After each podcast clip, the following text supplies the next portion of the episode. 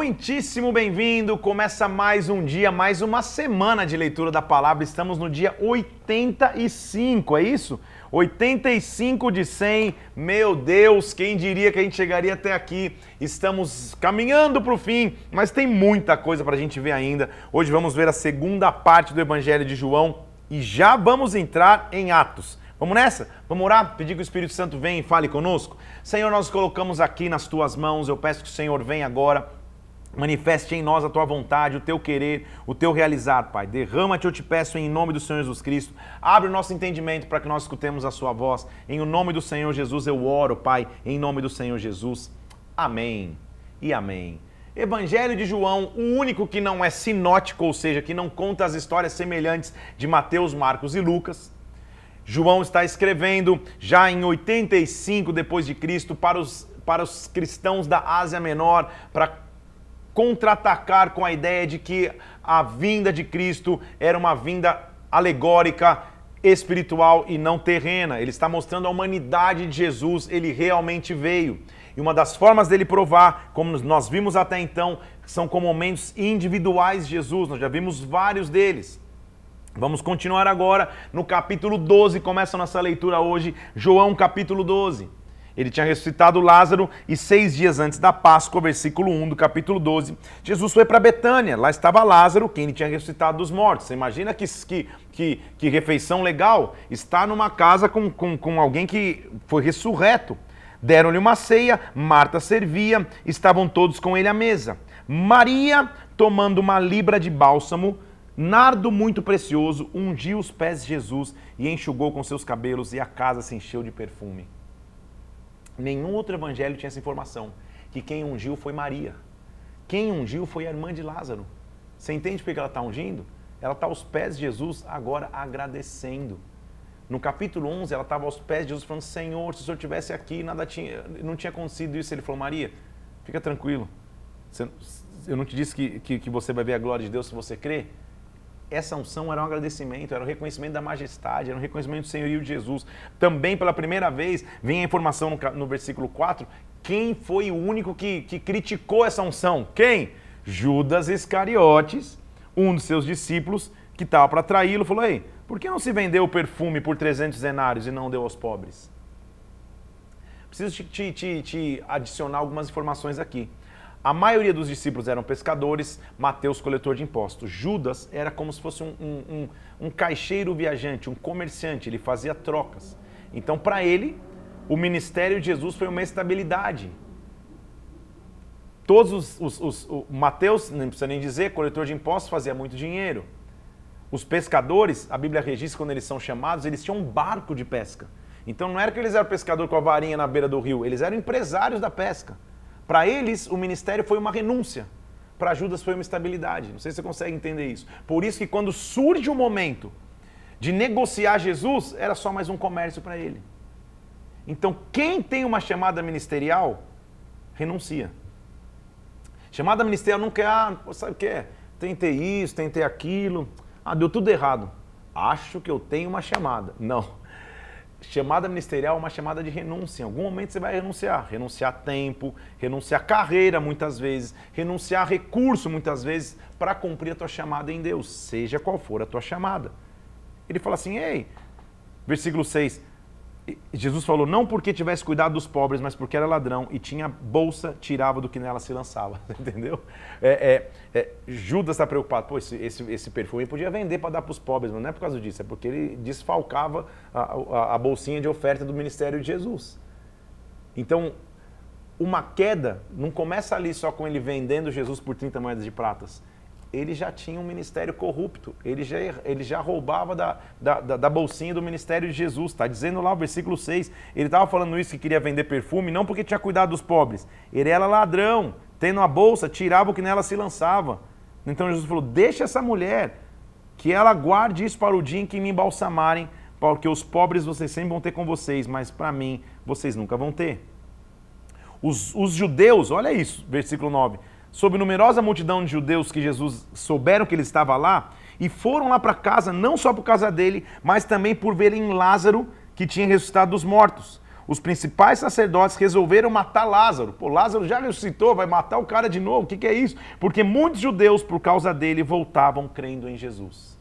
Então eles querem matar Jesus, eles querem matar as evidências de milagres. Quando o inimigo quer calar a voz, ele tenta matar os testemunhos, os milagres, ele tenta matar o mover de Cristo.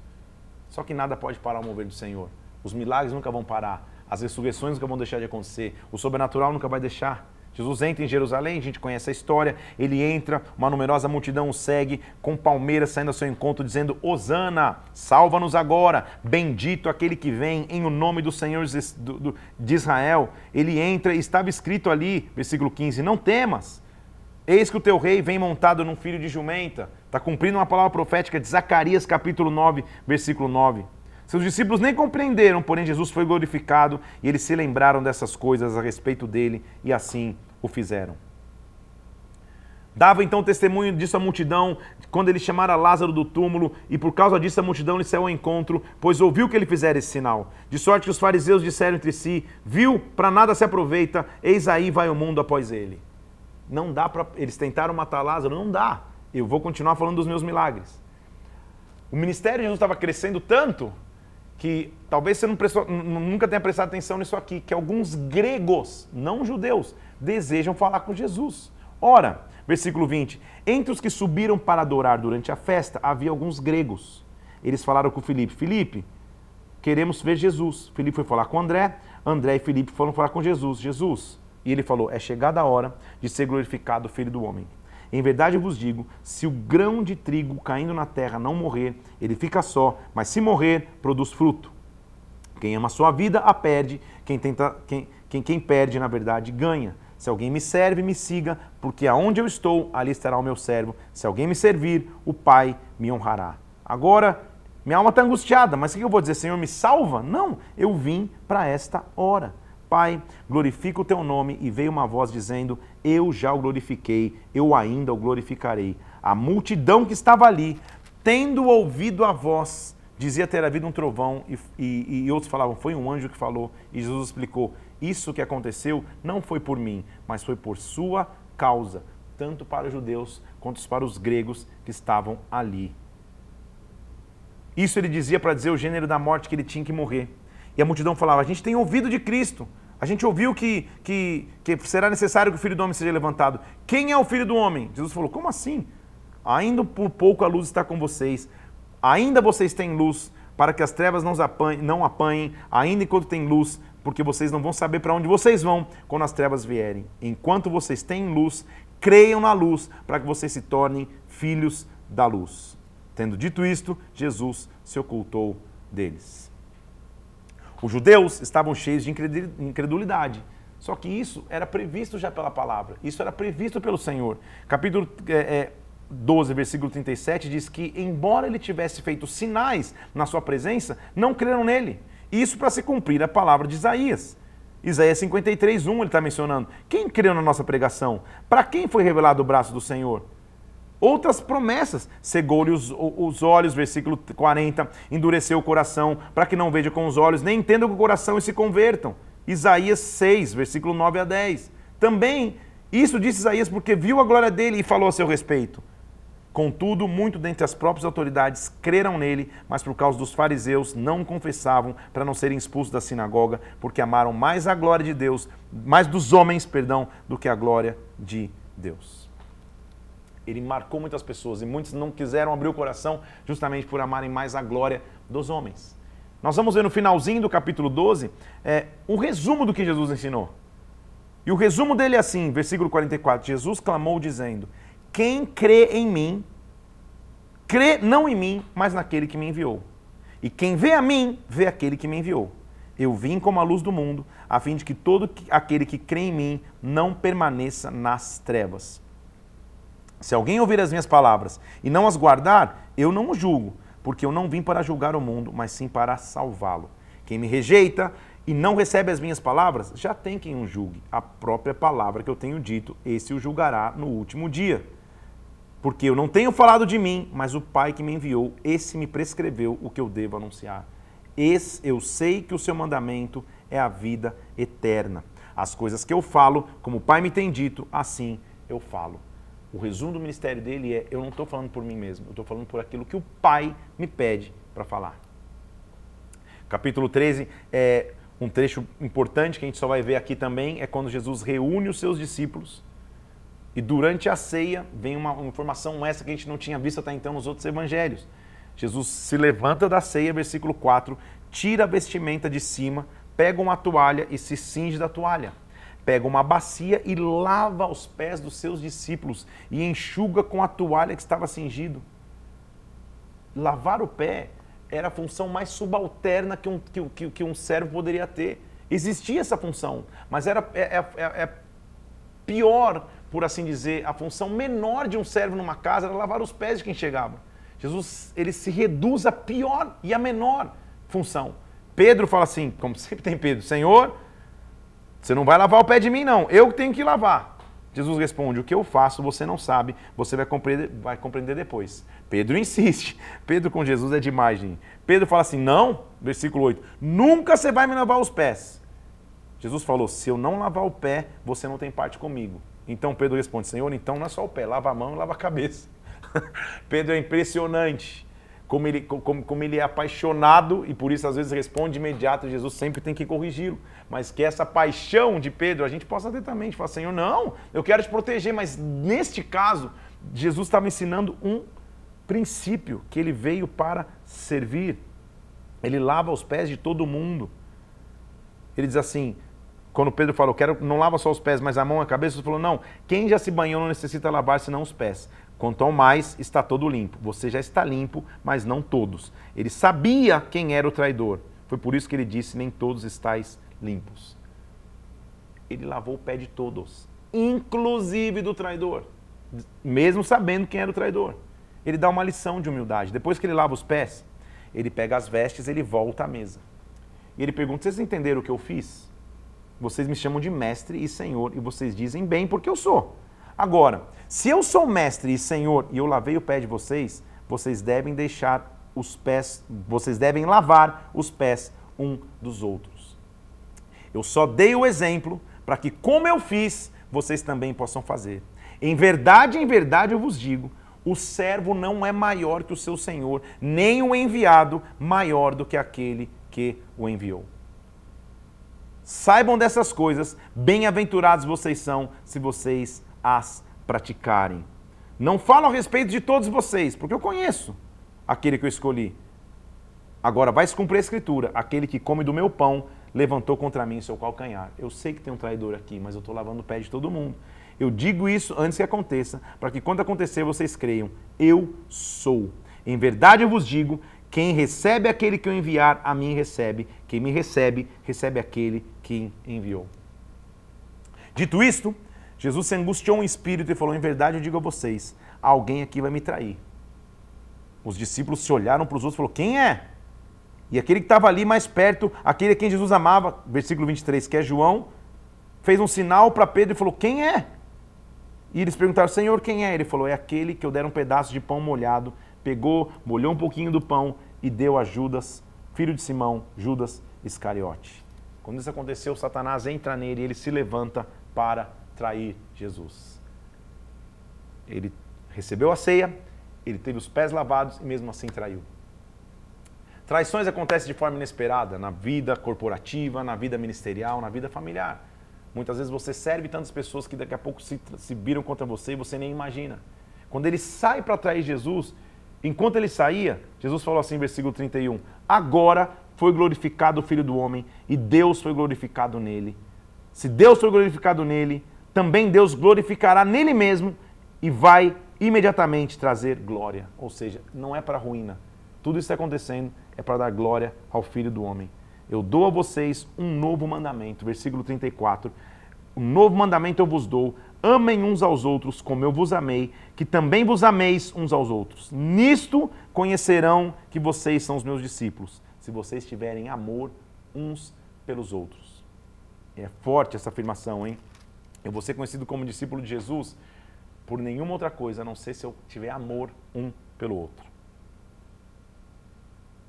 Pedro fala: Senhor, para onde você vai? Ele falou: Pedro, para onde eu vou, não dá para você ir. Mais tarde você vai me seguir. E Pedro fala assim: por que eu não posso te seguir, Senhor? Eu vou te dar a minha própria vida se necessário for. Jesus fala: Pedro, fica tranquilo, antes do galo cantar, você vai me negar três vezes. Capítulo 14 é um dos mais conhecidos dos evangelhos, porque é uma gigantesca promessa de continuidade de Jesus para todos nós.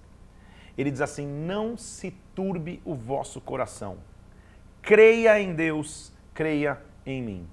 Não se preocupe, não entre em aceleração, não entre em agitação. Na casa do meu pai tem muitas moradas. Se não fosse assim, eu não teria dito: Eu vou preparar-vos um lugar. E quando eu preparar um lugar, eu voltarei e vos receberei para mim mesmo, para que onde eu for, vocês também possam estar. Esse eu vou preparar um lugar, eu vou voltar, não é a volta de Cristo no Apocalipse. Eu vou me entregar na morte e vou ressuscitar. Eu vou voltar. Depois que eu voltar, vocês têm um lugar segurado junto ao Pai. Vocês sabem que caminho que eu vou. Tomé falou, Senhor, só uma dúvida. Eu não sei que caminho é esse, não. Nós não sabemos para o caminho. Que caminho é esse? Versículo talvez dos mais famosos, João 14, 6. Eu sou o caminho, a verdade e a vida. Ninguém vem ao Pai senão por mim. Nossa frase de hoje é: não é uma frase, são três palavras: caminho, verdade e vida. É isso que nós temos em Jesus Cristo: caminho, verdade e vida. Para vir ao Pai, venham através de mim. Felipe fala, Senhor, nos mostra o Pai. E ele fala, Felipe, eu estou tanto tempo com vocês, como que você está me pedindo para mostrar o Pai? Que história é essa? Creiam que eu estou no Pai.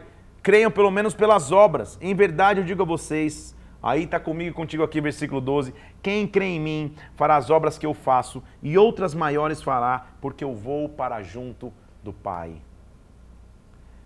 Aí vem uma gigantesca promessa. Eu vou rogar ao Pai, versículo 16 e ele vos dará outro consolador, a fim de que esteja para sempre convosco. O Espírito da Verdade, que o mundo não pode receber porque não vê, não conhece, mas ele habita com vocês, ele estará com vocês. Vocês não vão ficar órfãos, eu vou voltar para vocês. Ainda um pouco o mundo não vai me ver, mas vocês vão me ver, porque eu vivo e vocês também vão viver aquele que tem os meus mandamentos, versículo 21, e os guardas, esse é o que me ama, e quem me ama será amado do meu Pai, eu também o amarei e me manifestarei a ele. Virá um consolador, é a promessa de Jesus Cristo. Que consolador é esse? Versículo 26: O consolador, o Espírito Santo, a quem o Pai enviará em meu nome, esse vos ensinará todas as coisas, e ele vos fará lembrar tudo o que eu tenho dito consolador. Quando a gente escuta consolador, parece que a gente está escuta, tá, tá, vai receber alguém, então quando estiver chorando e triste, ele vem me consolar, fica calmo, fica tranquilo. Não é isso. Consolador no grego é a palavra parácletos, que literalmente significa testemunha ocular. Se você vê um acidente na rua e você assistiu o acidente, um cara passou no, no, no farol vermelho e bateu o carro, você vendo sabe dizer quem estava certo e estava errado. O testemunho ocular significa dizer, ele viu a crucificação, ele testemunhou a crucificação, ele pode atestar que a obra de Jesus é verdadeira. Por isso que ele está dizendo, você vai ter um espírito. Toda vez na terra que você falar de Jesus Cristo, que você falar do seu poder, que você falar que Jesus cura, que você falar que Jesus liberta, falar que Jesus salva, o paráclito, o testemunha vem e diz, é verdade, eu vi, ele pode fazer. É isso que o Consolador faz por cada um de nós. Então é muito mais que aquele que, nos, que enxuga as nossas lágrimas. Ele é o testemunha que traz veracidade à obra de Jesus Cristo. E como que ele associa essa, é, essa, é, essa obra do Espírito Santo sobre nós? Ele diz assim, versículo 27, Eu deixo com vocês a paz. A minha paz eu vos dou. Não como o mundo dá, não se turbe o vosso coração, não se atemorize. Paz.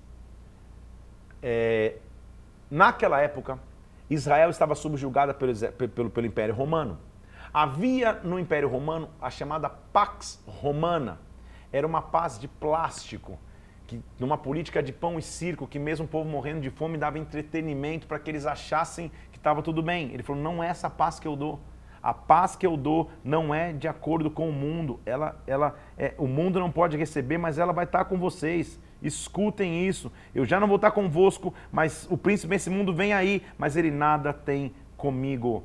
Eu, para que o mundo saiba que eu amo o Pai, que o Pai me ordenou, vamos nos levantar, vamos daqui. Esse é um dos maiores discursos de Jesus Cristo, porque ele prepara a sua continuidade. Ele continua mostrando no capítulo 15 uma analogia da videira com ramos. Ele está falando para agricultores que sabiam uma técnica de podagem de plantas. Quando você corta uma planta, não é porque você está dando um fim a ela, pelo contrário, você está podando os galhos para que eles voltem a crescer. Ele diz assim: Eu sou a videira, meu pai é agricultor. Se tem um ramo em mim que não dá fruto, ele corta, limpa para que dê mais fruto ainda você já está limpo pela palavra que eu falei. Então só faça uma coisa: permaneçam em mim, para que eu permaneça em vocês. Como um ramo não produz fruto sozinho, você também não produz fruto longe da videira. Permaneça em mim, porque versículo 5: sem mim nada você pode fazer. Versículo 7: Se você permanecer em mim e as minhas palavras em vocês, e tudo que você pedir será feito. Meu Pai vai ser glorificado de uma forma que você dê fruto, assim você vai ser o meu discípulo. Aí ele diz assim, versículo 15: Eu não chamo vocês mais de servos, porque o servo não sabe o que faz o seu senhor, mas agora eu chamo vocês de amigos, porque tudo que eu ouvi do meu pai eu tenho dado a conhecer. Aumentou a proximidade e relacionamento. Não é só servo, eu sou amigo dele. Não foste vós que me escolhestes a mim, pelo contrário, eu escolhi a vocês e eu dei um plano, uma missão eu designei para que vocês deem fruto e o fruto permaneça, e tudo que vocês pedirem ao Pai em meu nome, eu conceda. O Consolador vem, versículo 26. Quando vier o Consolador, que eu enviarei da parte do Pai, o Espírito da verdade, que nele procede, ele vai dar testemunho de mim.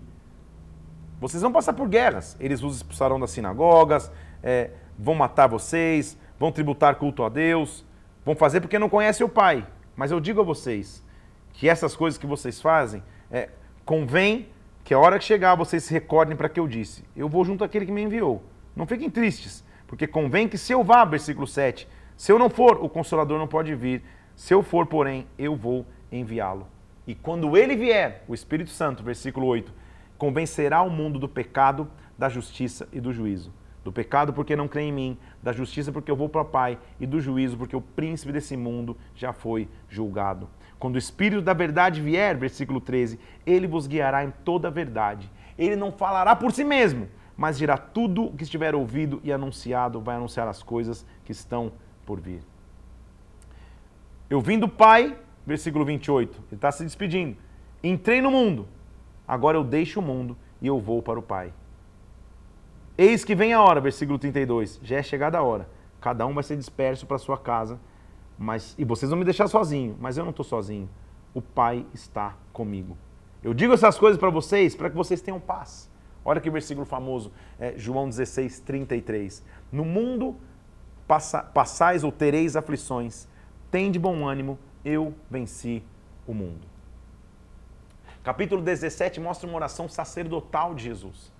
É uma conversa quase que final dele com o Pai. Ele está se encaminhando para os tempos deles finais na terra. Ele diz: Pai, glorifica o teu filho, para que o filho glorifique a ti. Como o Senhor deu ao filho autoridade sobre a carne, para que ele conceda a vida eterna a todos, a vida eterna é esta, Pai: que conheçam a ti, o único Deus verdadeiro e Jesus Cristo que foi enviado como é bom e, e, e, emociona esse final de discurso aqui. Jesus está cumprindo a sua missão e ele está falando sinceramente com o Pai. Pai, versículo 4, eu te glorifiquei na terra. Eu consumei a obra que o Senhor me deu para fazer. Agora, Pai, glorifica contigo mesmo, para que a, com a glória que eu tive junto de ti antes que houvesse o mundo. Pai, eu manifestei o teu nome aos homens que me deste ao mundo. Eram teus, o Senhor os confiou a mim e eles agora guardam a sua palavra. Pai, eu rogo por eles não rogo pelo mundo, mas por aqueles que o Senhor me deu, porque eles são teus. Senhor, faz o seguinte, versículo 15. Depois você lê o capítulo 17 todo. É lindo esse, esse, é, é, essa troca de ideias entre Jesus e o próprio Deus. Ele diz assim: Senhor, versículo 15: Eu não peço que o Senhor os tire do mundo, só peço uma coisa: guarda-os do mal. Eles não são do mundo, como eu também não sou. Santifica-os na verdade, a tua palavra é a verdade.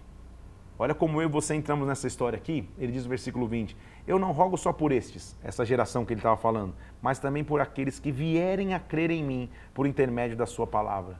E o pedido dele é, a fim de que todos sejam um como és tu, o Pai em mim, eu em ti, eles sejam em nós, para que o mundo creia que tu me enviaste. Meu Deus, eu tenho lhes transmitido a glória que o Senhor me deu, para que eles sejam um como nós somos. Eu neles, você em mim, e eles sejam aperfeiçoados na unidade. A obra de Cristo é para que nós na terra caminhássemos como um, para sermos a reflexão de como, a, a reflexão de como o Pai e o Filho foram um. Quando isso acaba, ele vai para o Getsemane. A gente lembra da história, é, Judas o trai. Quando, quando Judas o trai, Simão tenta pegar uma espada e cortar depois que ele vai do Getsemane. Jesus manda ele guardar a espada e diz, fica tranquilo, eu vou beber o cálice que Deus me deu. Jesus aparece perante o, o, os sacerdotes. Pedro nega Jesus, Anás interroga Jesus, Pedro nega Jesus de novo. Jesus aparece diante de Pilatos. Pilatos interroga Jesus, a gente já leu tudo isso. Ele solta Barrabás, Pilatos manda açoitá-lo, a multidão grita para crucificá-lo e ele vai ser crucificado.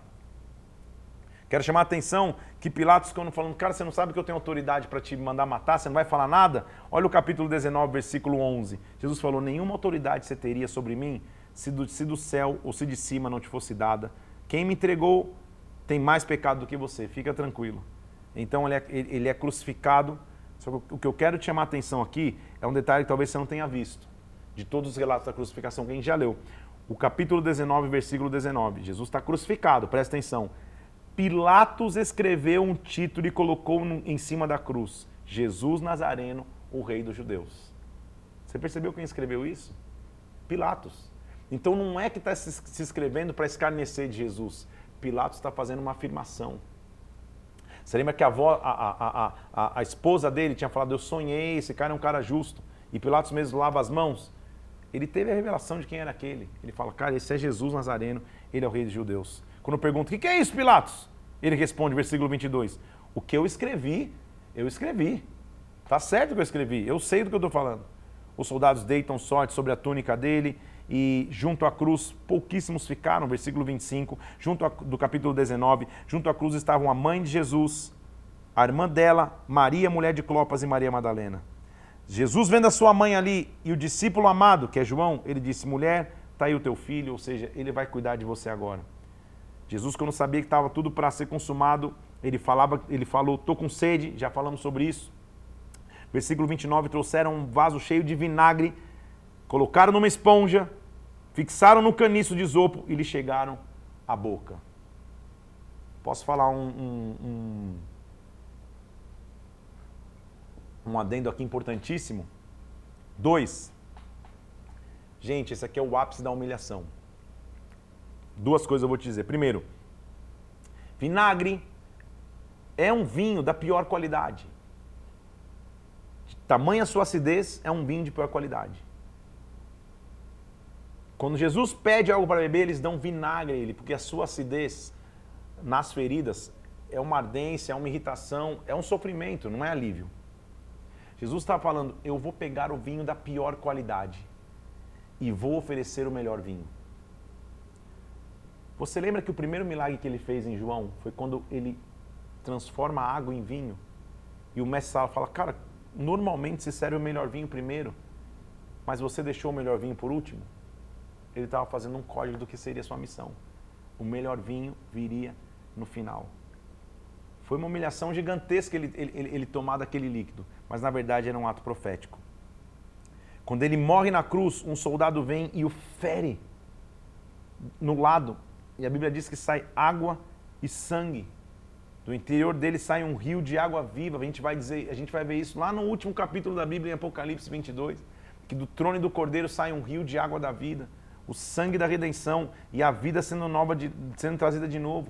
E olha que, olha, agora, meu Deus do céu, José de Arimateia era discípulo de Jesus e o coloca no túmulo. Preste atenção. Talvez você nunca tenha reparado nesse detalhe. Quem vai aparecer depois da morte de Jesus? Versículo 39 do capítulo 19. Também Nicodemos, aquele que tinha ido ter com Jesus de noite, foi levando um composto de perfumes. Nicodemos, o cara que foi, que foi impactado por ele em João capítulo 3, chefe da sinagoga. Quando Jesus morre, ele vai lá. Nicodemos foi marcado para sempre pelo ministério de Jesus Cristo. Ele reaparece trazendo os perfumes ali para honrar o corpo de Jesus. Capítulo 20 mostra a ressurreição de Jesus Cristo, como nós já vimos. Primeiro dia da semana, as mulheres vêm, encontram a pedra removida. E agora eu quero te trazer outra revelação aqui, ó. Quando eles encontram, Pedro vem e ele olha lá dentro. Só tinha lençóis. E o lenço estava sobre a cabeça de Jesus, não estava mais, estava num local à parte. Ele entrou, viu e creu. Vamos ler aqui, ó. Capítulo, capítulo 20, versículo 6, 7. Ele entrou, viu e creu que ele tinha feito a obra que ele prometeu fazer. Maria chorava do lado do túmulo. Então, dois anjos. Eita, meu Deus, esse eu quero te mostrar aqui. Então, ela entra lá. Jesus tinha morrido, não tinha mais nada, só tinham dois anjos. Cadê aqui? Deixa eu pegar sem cair. Diz o versículo 12: Só tinham dois anjos, vestidos de branco, um na cabeceira, um nos pés, dizendo: Ele não está mais aqui, ele ressuscitou. Dois anjos. A tampa da arca tinha dois anjos, gente. O que está se mostrando é que a minha verdadeira arca agora é Jesus Cristo. A minha verdadeira arca é Ele que, ao sacrificar-se e ressuscitar, cumpriu a missão. A arca era símbolo de presença. Agora eu tenho garantia de presença eterna na presença do meu Senhor, do meu Rei, do meu Jesus Cristo. Oh, meu Deus, isso é maravilhoso, né? Quando ela chega ali, versículo 13. Vamos ler o, o, o versículo. É isso, vamos ver o 11, 12 e 13. Maria, chorando, apareceu dois anjos vestidos de branco, versículo 12 do capítulo 20, um à cabeceira e outro aos pés, e perguntaram: mulher, por que você chora? Ela falou: Levaram meu Senhor, eu não sei onde o puseram. Quando ela olha para trás, ela viu Jesus, mas não o reconhece. Ela andava com Jesus o tempo inteiro, só que não era mais o Jesus em carne que ela conhecia antes. Era um Jesus vitorioso. Ele estava em carne, mas não era o mesmo. Era um Jesus vitorioso. Ela pensou que ele era o jardineiro, porque o jardineiro estava sujo da sua obra. Só que ele diz Maria. Quando ele fala Maria, ela fala mestre. João 10 ele já tinha dito que as ovelhas conhecem o pastor pela sua voz. Tem tanta coisa para falar aqui. Meu Deus do céu. E aí, quando passa a tarde, ela vai falar com os discípulos, eles estavam trancados com medo numa sala. E Jesus chega no versículo 19 e diz assim: Paz seja com vocês. Ele não tinha prometido no capítulo 14 a paz? A paz já estava com eles. Ele diz assim: Assim como o Pai me enviou, agora eu envio vocês. E tendo dito isto, soprou sobre eles lá no Éden, quando o homem é criado por Deus, um ser inanimado de barro, Deus sopra nas suas narinas fôlego de vida. Agora ele está soprando de novo, para que nesta hora não é mais alma que vive, agora é espírito vivificante. O homem passa a ter contato com o Espírito Santo. Ele aparece aos seus discípulos e o final do Evangelho de João é a renovação que ele tem com seus discípulos no mar de Tiberíades. Pedro estava lá desanimado, falando: Eu vou pescar. Jesus aparece e diz assim: Pedro, você me ama? Ele fala: Eu te amo. Então apacenta minhas ovelhas, apacenta meus cordeirinhos. Primeiro, primeiro fato, primeiro é apacenta os meus cordeiros, apacenta os pequenos, apacenta. Por três vezes ele recebe esse comissionamento de Deus e esse perdão de Deus. Você me ama? Então simplesmente continua, simplesmente avança. Este, ele diz, versículo é, é, ele termina seu evangelho dizendo: Este é o discípulo que dá testemunho a respeito daquilo que se ouviu e se escreveu. Agora preste atenção que versículo que termina os evangelhos. Há, porém, muitas outras coisas que Jesus fez. Se todas elas fossem relatadas uma por uma, creio que nem no mundo inteiro caberiam os livros que seriam escritos. Meu Senhor Jesus precisaria de 250 mil dias, é isso que ele está dizendo, de leitura para dizer tudo que Jesus fez. Se tudo que a gente leu já foi maravilhoso, já foi grandioso, João está dizendo, cara, isso aqui é só a superfície do que ele fez. Se tentássemos escrever tudo, não caberiam nos livros aquilo que Jesus fez. Vamos parar um pouco. Eu sei que é corrido demais, a gente vê os evangelhos em dias, sei lá, acho que nós fechamos os evangelhos, se eu não me engano, em, em, em uma semana, um pouquinho mais. Só que para para pensar e oferece tua gratidão ao sacrifício de Jesus por nós. Oferece tua gratidão pelo fato dele ter vindo, ter entregue a sua vida por nós, para que nós tivéssemos vida. Por ter soprado sobre nós vida e ter nos dado um comissionamento. Porque Jesus Cristo foi maravilhoso o que ele fez na terra. Mas muito mais maravilhoso é o que ele nos permite continuar depois que sobe aos céus. Nós vamos entrar no livro de Atos dos Apóstolos, que é literalmente a obra do Espírito Santo na história do cristianismo. Jesus não tinha prometido que derramaria sobre eles o Espírito, que deixaria com eles a paz que o mundo não pode receber? Nós vamos ver que o Espírito não é só uma paz, você fica, hum, não é isso. Esta paz é que você faz de tudo para que a paz de Cristo se estabeleça. Nós vamos começar a ver que o ministério de Jesus Cristo teve continuidade. Quem escreve Atos é Lucas, o mesmo autor do Evangelho de Lucas. Ele mais uma vez está escrevendo como se fosse para uma pessoa só, mas Atos, na realidade, é a sequência da vida de Cristo nos evangelhos. Mostrando como depois da morte, ressurreição e ascensão de Cristo, o evangelho evoluiu de Jerusalém até Roma. Como os discípulos cumpriram a grande comissão de fazer discípulos em todas as nações, o grande comissionamento de Marcos capítulo 16, versículo 15. O livro então começa em Jerusalém. Pedro assume o principal papel entre os judeus que precisavam receber o evangelho.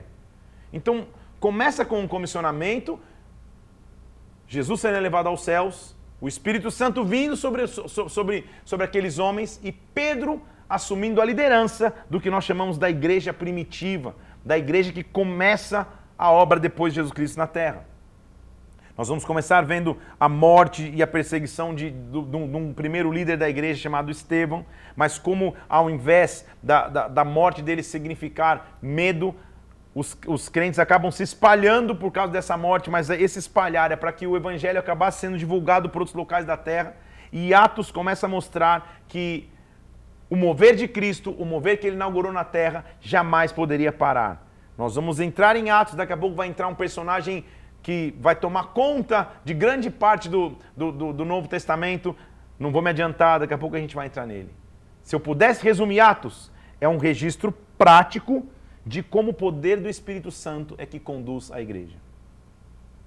Atos vai mostrar que Jesus Cristo prometeu e cumpriu o Espírito Santo permaneceria sobre os seus filhos.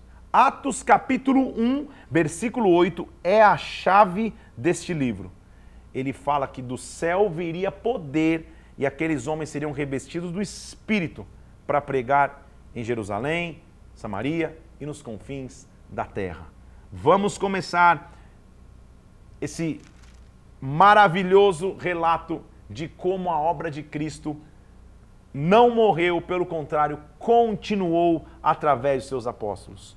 Como que Jesus pegou uma geração de homens iletrados, pescadores, coletores de impostos, nenhum catedrático da lei, nenhum estudioso das sinagogas, e esses homens, através do mover do Espírito Santo, transformaram a humanidade até hoje. Como Deus pegou um homem improvável, transformou a sua história e este homem passou a ser um grande pregador das nações. Atos mostra que nada é impossível para Deus, ele transforma qualquer cenário. Lucas está escrevendo para Teófilo de novo, que, de acordo com pesquisas, é um alto soldado romano. Ele só está escrevendo para mostrar, fora do, do, do ciclo de, dos judeus, qual era a obra e qual era a missão de Cristo. Ele escreveu o Evangelho de Lucas a Teófilo, agora está escrevendo Atos, para dizer: olha, teve o Evangelho de Lucas, teve o que Jesus fez na terra, mas não acabou nele, não. Ele não foi só um grande é, líder que, quando morreu, acabou a história. Ele continuou a sua história, ou seja, ele tem um legado. O livro de Atos é o legado de Jesus Cristo, da obra de Jesus Cristo para a humanidade. Vamos nessa? Hoje nós vamos, se eu não me engano, até o capítulo 4. Escrevi o primeiro livro ao Teófilo, Lucas, relatando todas as coisas que Jesus começou a fazer e ensinar.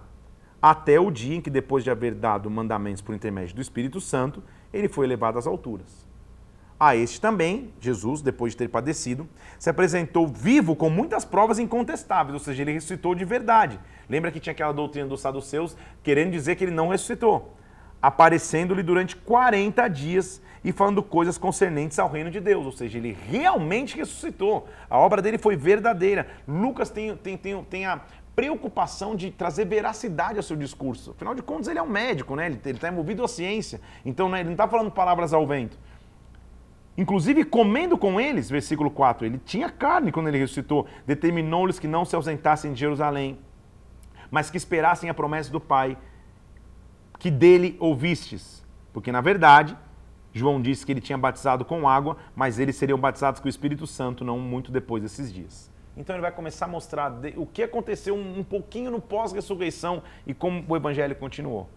Então, os que estavam reunidos lhe perguntaram: Senhor, este é o tempo que o Senhor restaura Israel? Ele já está ressuscitado, né? Ele falou: não, não vos compete saber os tempos, as épocas que o Pai preservou para a sua autoridade, mas recebereis poder ao descer sobre vós o Espírito Santo, e serei minhas testemunhas em Jerusalém, Judeia, Samaria, até os confins da terra.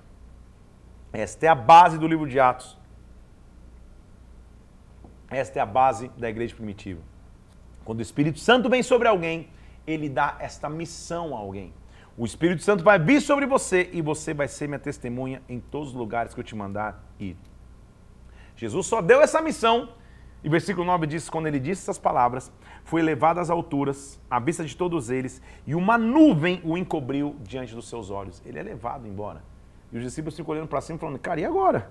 Enquanto eles estão olhando para o céu, dois varões vestidos de branco se colocaram ao lado deles e falaram: Ei, varões galileus, por que vocês continuam olhando para o alto? Assim como ele foi, um dia ele virá. Ou seja, continuem a missão. Eles voltam para Jerusalém, entram no monte chamado Olival e ficam ali no cenáculo. Pedro, Tiago, João, André, Felipe, Tomé, Bartolomeu, Mateus, Tiago, Simão, Judas. Onze. Faltava um, né? Judas Iscariote já não estava mais lá. Todos perseveraram unânimes em oração com as mulheres, com Maria, mãe de Jesus, com os irmãos dele, todos estavam ali. Eles escolhem então Pedro no meio deles e falam: Cara, a gente tem que escolher alguém aqui para substituir. Então o que, que eles vão fazer? Vamos lá. Levantou-se Pedro no meio dos irmãos. Era como se uma assembleia de 120 pessoas. Aqui tem muita revelação aqui nesse número 120. Já, já até falei um dia num culto aqui em Curitiba sobre isso. Hoje nem dá tempo de falar. Ele falou: Irmãos, convia que se cumprisse a escritura que o Espírito Santo falou por boca de Davi acerca de Judas que foi guia daqueles que prenderam Jesus. Ele era contado entre nós, ele se, ele se rompeu, as suas entranhas se derramaram, agora a, gente, a, a nossa morada ficou deserta, não há quem nela habite. Ele está mencionando o, o Salmo 69, versículo 25 de Davi. Agora vamos, versículo 25, preencher a vaga nesse ministério, do qual Judas se desviou, indo para o seu próprio lugar. Lançaram sortes, e a sorte caiu sobre Matias, sendo ele voltado aos onze dos apóstolos. Daqui a pouco eu vou te fazer esse, esse, esse paralelo aqui e a, e a minha análise dessa escolha de Matias. Então eles lançam sorte, Matias meio que preenche o lugar. Eles estão ali esperando. Capítulo 2 de Atos é famosésimo porque diz que quando chegou o dia de Pentecostes, Pentecostes era uma festa, todos estavam reunidos no mesmo lugar. Todos quem? Estes 120 que estavam nessa assembleia, esperando a promessa que o Espírito Santo viria e eles seriam cheios de poder. De repente, veio do céu um som como de um vento. Então não é só um vento, é um som. Veio um tocar de trombetas, veio um, um, um, um, sinal de um som que encheu a casa que eles estavam sentados. E foram distribuídas sobre eles línguas como de fogo que pousou sobre cada um deles. Todos ficaram cheios do Espírito Santo e passaram a falar em outras línguas, segundo o Espírito lhes concedia que falassem. Eita mistério, que coisa sobrenatural. Posso te trazer um contexto aqui? A festa de Pentecoste era a festa que todo judeu tinha que vir até Jerusalém. Não só os judeus de Jerusalém e Israel, mas os judeus de todas as nações circunvizinhas. Quem tinha algum contato com, com, com, com, com os princípios do judaísmo tinha que vir para Jerusalém para a festa de Pentecostes. Lembra que a missão era vocês vão pegar, pregar para todas as nações da terra. Só que como que os discípulos vão, gente? Não tem avião, não tem nada. O que, que Deus fez? Entra numa sala chamada capacitação, chamada cenáculo. Quando vocês estiverem nessa sala, eu vou trazer as nações para vocês. Eles estão na sala, do lado de fora tem várias nações, e o Espírito vem e cai sobre eles como língua de fogo. Engana-se você se você acha que essa língua de fogo é o dom de falar em línguas. Não é isso. Eu vou te provar aqui que a língua de fogo é a capacitação para falar em outros idiomas. Eu preciso fazer um paralelo aqui. Em Gênesis capítulo 11, o homem constrói para si uma torre em Babel. Lembra disso? Gênesis 11 vem depois do 10 e do 9. Muito bem, uma, uma, uma conclusão lógica. No capítulo 9 e 10 é o final do dilúvio. O 11, então, o homem constrói uma torre para si mesmo. Por quê? Qual era a intenção do homem? Cara, se chover de novo, se der um dilúvio de novo, a gente sobe na torre e se garante, ninguém mais morre. Então a torre era uma garantia contra a mão de Deus. O homem podia ser centrado em si mesmo. Quando Deus vê isso, você lembra o que Deus faz lá em Babel, na torre? Vamos espalhar o homem e confundir a sua linguagem. A linguagem do homem é confusa. As linguagens que estavam confusas lá em Babel, agora são devolvidas ao homem no Pentecoste. Está entendendo aqui comigo? Quem anda no Pentecoste recebe a restituição da linguagem dada por Deus. Não é falar em línguas, é falar em idiomas. Vou te mostrar, está no versículo 5. Estava em Jerusalém judeus de todas as nações da terra. Quando eles ouvirem o barulho, correu para todo mundo ver. Estavam perplexos. Por quê? Porque ouvia cada um falar na sua própria língua. Percebe que eles não estão falando em línguas espirituais, em idiomas? Estavam atônitos, versículo 7, admirados, falando: Ei, esses caras não são galileus que estão falando? Como nós estamos ouvindo cada um falar na nossa própria língua materna?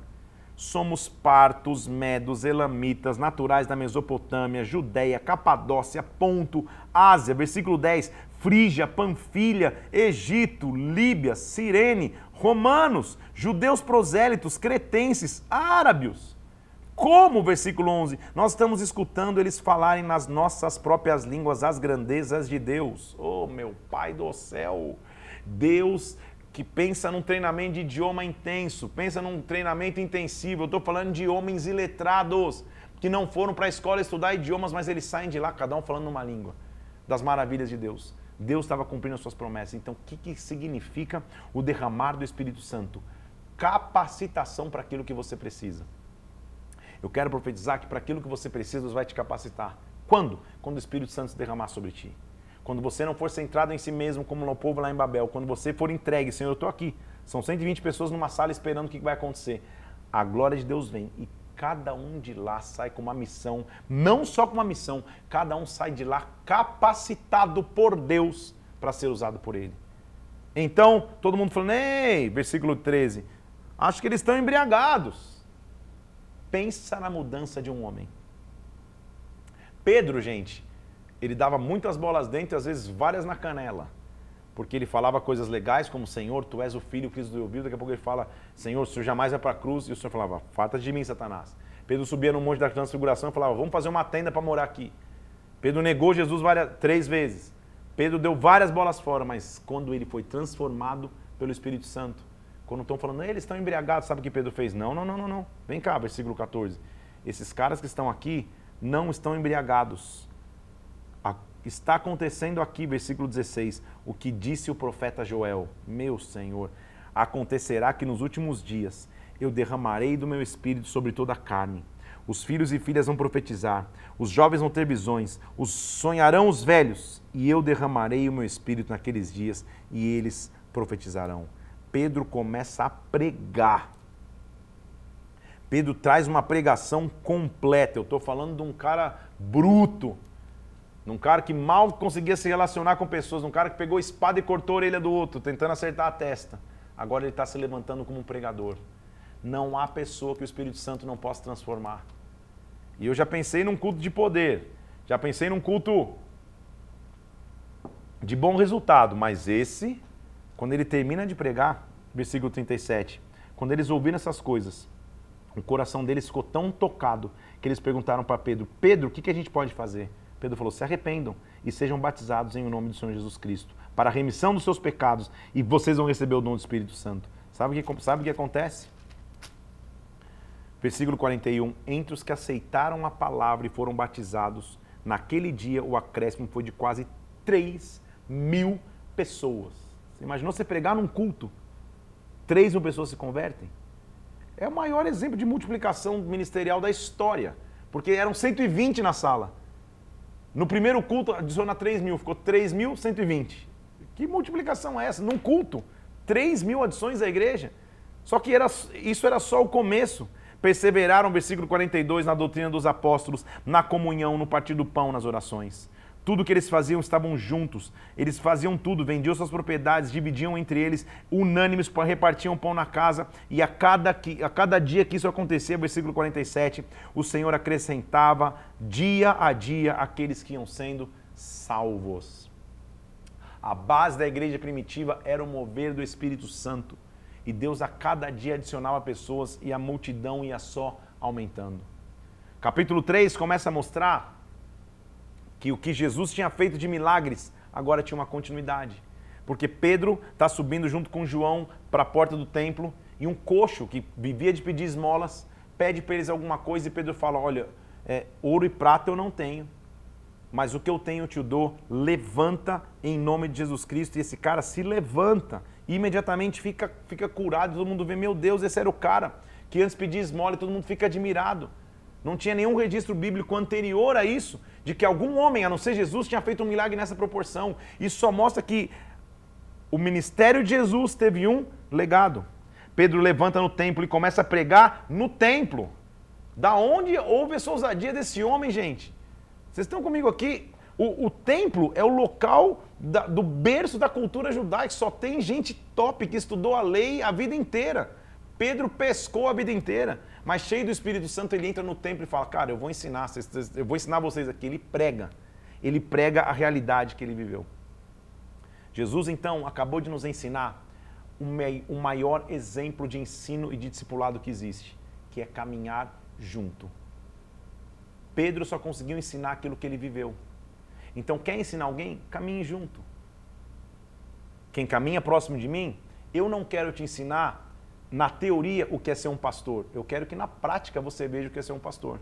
Com as minhas atitudes, com o que eu faço, com o que eu falo, com o que eu estudo, com, com, com, meu, com, com o meu aconselho. Perto de mim eu quero que você veja. Eu não quero te ensinar no livro o que é ser um esposo. Eu quero que você vendo próximo como eu me comporto, você entenda o que é ser um esposo. É isso, o discipulado de Jesus é esse. É um discipulado prático e menos teórico. Pedro se levanta e prega. Prega sobre Cristo, cita Moisés. Não é que é um discursinho raso, não. Jesus é a luz que me conduz para a cruz. Jesus, Jesus. Não, não, não. Ele prega Moisés. Ele se. Pedro, meu Deus do céu, é Pedro, gente. Estou falando que ele é um catedrático, não Pedro. Ele ensina Moisés, ele prega, ele mostra que eles crucificaram Jesus, ele, ele, ele prega é, é, com uma, uma pregação completa. Quando ele está fazendo isso, fala, nossa, agora vai ser top. Sabe o que acontece? Nosso capítulo hoje termina, nossa leitura hoje termina no capítulo 4. Eles ainda estavam falando quando sobrevieram sobre eles os sacerdotes, o capitão do templo, os saduceus, ressentidos porque eles estavam ensinando sobre a ressurreição de Jesus, o prenderam e o jogaram no cárcere até o dia seguinte, já era tarde. Porém, muitos ouviam a palavra e aceitavam, e o número subia para quase 5 mil. Eu tô nem na primeira semana de ministério, de 3 já foi para 5. Pensa na multiplicação.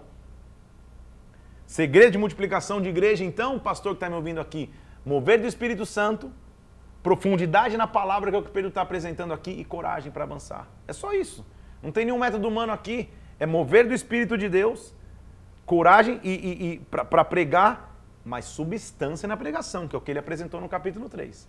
Então, mover de Deus curando coxo, mover de Deus pregando a palavra, mas com substância e coragem para avançar. Eles estão presos, eles se apresentam ao sinédrio, que vão tentar julgar. Eles falam assim: no dia seguinte, se reuniram em Jerusalém as autoridades, os anciãos e os escribas. O sumo sacerdote falou para eles: Ei, Com que poder ou em nome de quem vocês estão pregando isso? Pedro, olha a base da igreja primitiva, cheio do Espírito Santo, falou: Visto que hoje vocês estão me interrogando, a propósito do que foi feito a um homem enfermo, ou seja, o, o, o coxo que eu, que, eu, que, eu, que eu curei, tome conhecimento de uma coisa: foi no nome de Jesus Cristo, versículo 10, o Nazareno, que vocês crucificaram, mas Deus ressuscitou dentre os mortos, neste nome é que esse coxo está curado perante vocês.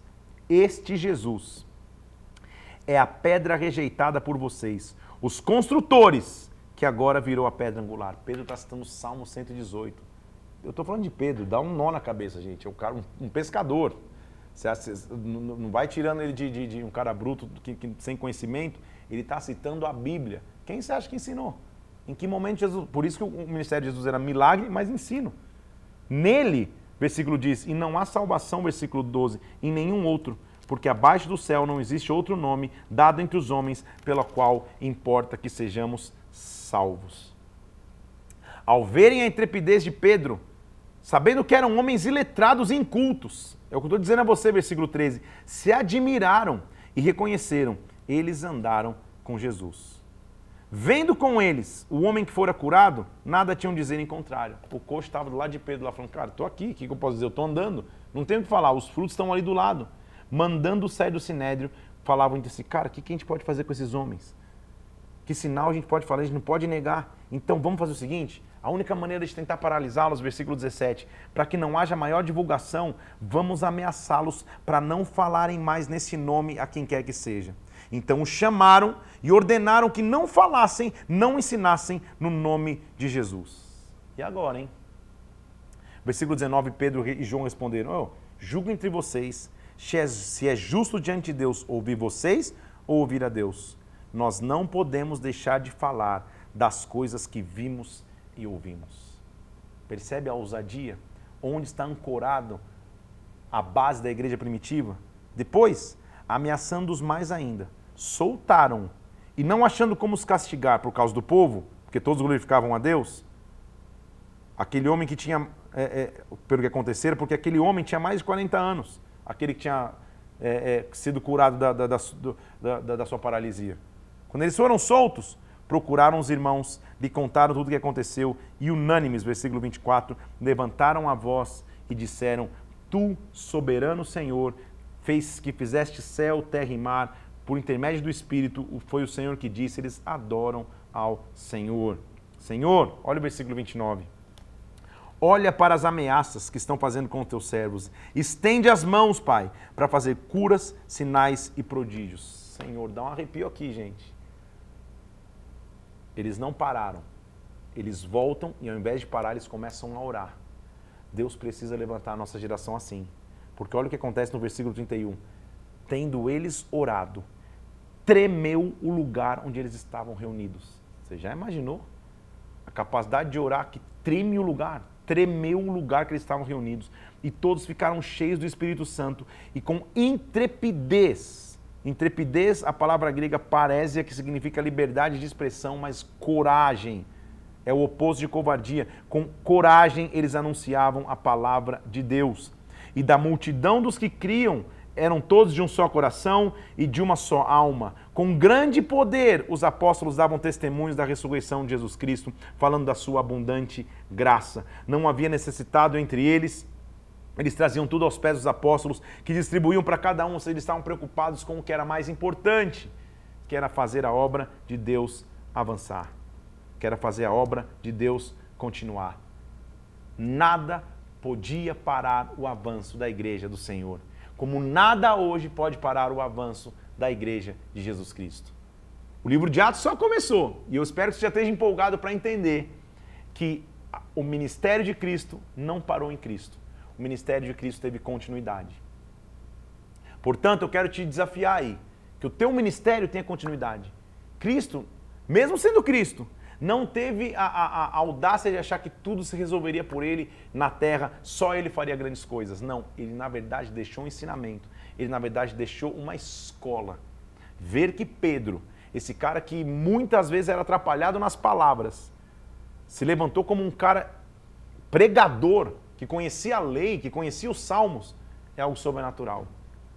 Caminho, verdade e vida. Esta é a opção que nós temos. Jesus Cristo transformou a nossa história, mas também quer que nós sejamos participantes dessa história.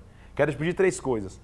Curte e compartilhe esse vídeo para que cada vez mais pessoas possam ter acesso a esse conteúdo e a gente agora estudando Atos, você veja o que aconteceu na continuidade do ministério de Jesus. Vai lá no meu Instagram agora, PR Felipe Parente, Parenteflix, vai ter uma arte lá, caminho, verdade e vida. Comenta o que é Jesus para você. Faz isso. Celebra Jesus Cristo, celebra o seu sacrifício, celebra a sua continuidade. Vai no Spotify, escuta esse áudio mais uma vez, tenha mais acesso a tudo que a, a tudo que é, tem sido conteúdo aqui. Estamos terminando o dia 85 da nossa leitura. Amanhã nós vamos continuar mergulhados em Atos e o que aconteceu nas Escrituras. Vai entrar daqui a pouco um grande personagem aqui. Nós vamos ler amanhã. Que Deus te abençoe, Deus te guarde. Vamos juntos. Estamos na reta final. Atos vai continuar amanhã, em nome de Jesus.